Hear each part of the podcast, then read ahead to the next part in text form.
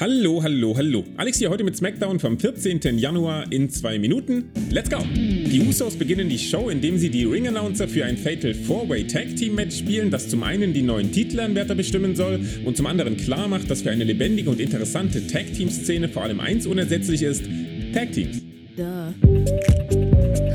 Da es auch Cesaro mit Mansour und Jinder und Shanky in diese illustre Auswahl geschafft haben, sieht es um die Szene also nicht besonders rosig aus. Zumindest sichern sich nach dem großen Achtmann, jeder darf mal was machen, Kuddelmuddel, aber die Viking Raiders den Pin über die Lotharios und stellen die Weichen auf eine Fehde, die interessant werden könnte. Für alle, die schon mal sehen wollten, wie Sami Zayn fünf Minuten lang in einem Einkaufswagen sitzt, kommt jetzt das Segment der Träume und ich schäme mich nicht, es zu sagen, ich gehöre ganz klar dazu. Leider lässt er sich letzten Endes doch nicht über die aufgebaute Rampe schieben und bekommt zur Strafe völlig zu Recht einen Kinshasa von Shinsuke Nakamura verpasst. Dann erklärt Lita, dass sie glaubt, einen weiteren Run in sich zu haben und beabsichtigt, den Royal Rumble zu gewinnen. Nein. Das ruft natürlich Charlotte Flair für ein arg geskriptetes Promoduell auf den Plan, an dessen Ende Lita mit einem Twist of Fate zumindest noch ein Ausrufungszeichen setzt.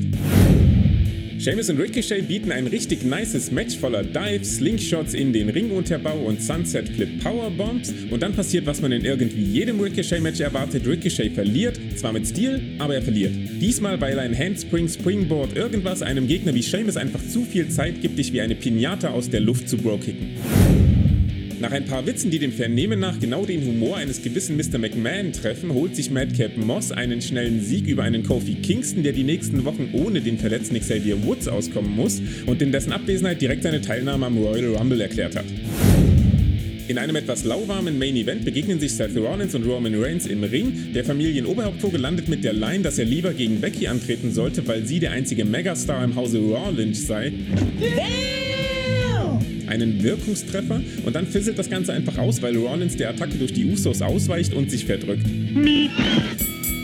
Und das war SmackDown in zwei Minuten. Es bleibt dabei, so richtig kann mich der blaue Brand aktuell nicht abholen. Bei nur noch zwei Folgen SmackDown bis zum Royal Rumble hätte ich mir einen etwas heißeren Start in die Universal Titelfehde gewünscht. Das heißt jetzt natürlich nicht, dass der Bild so nicht funktionieren kann, aber gerade da es auch das Main Event war, war das doch irgendwie ernüchternd. Ricochet und Sheamus waren mein persönliches Highlight in einer Show, die mal wieder gar nicht so vollgepackt mit Matches war. Eins, das ich nicht erwähnt habe, war Alias Match gegen Natalia, in dem sie mit einem Sieg in drei Sekunden den schnellsten Sieg der WWE-Geschichte eingefahren hat. Und natürlich zanken sich auch Naomi und Sonja weiter, diesmal mit dem Augenmerk darauf, ob der Will ihren Lady Blazer anhat oder eben nicht. Und damit bedanke ich mich für die Aufmerksamkeit. Schreibt uns unter das Video, ob euch der Auftakt zu Roman gegen Seth abgeholt hat. Lasst außerdem ein Like da und abonniert den Kanal, wenn ihr die 2-Minuten-Videos nicht mehr verpassen wollt. Später kommt noch die volle Review, hört auch da gern mal rein. Und wir hören uns am Dienstag wieder zu Raw. Bis dahin, macht's gut!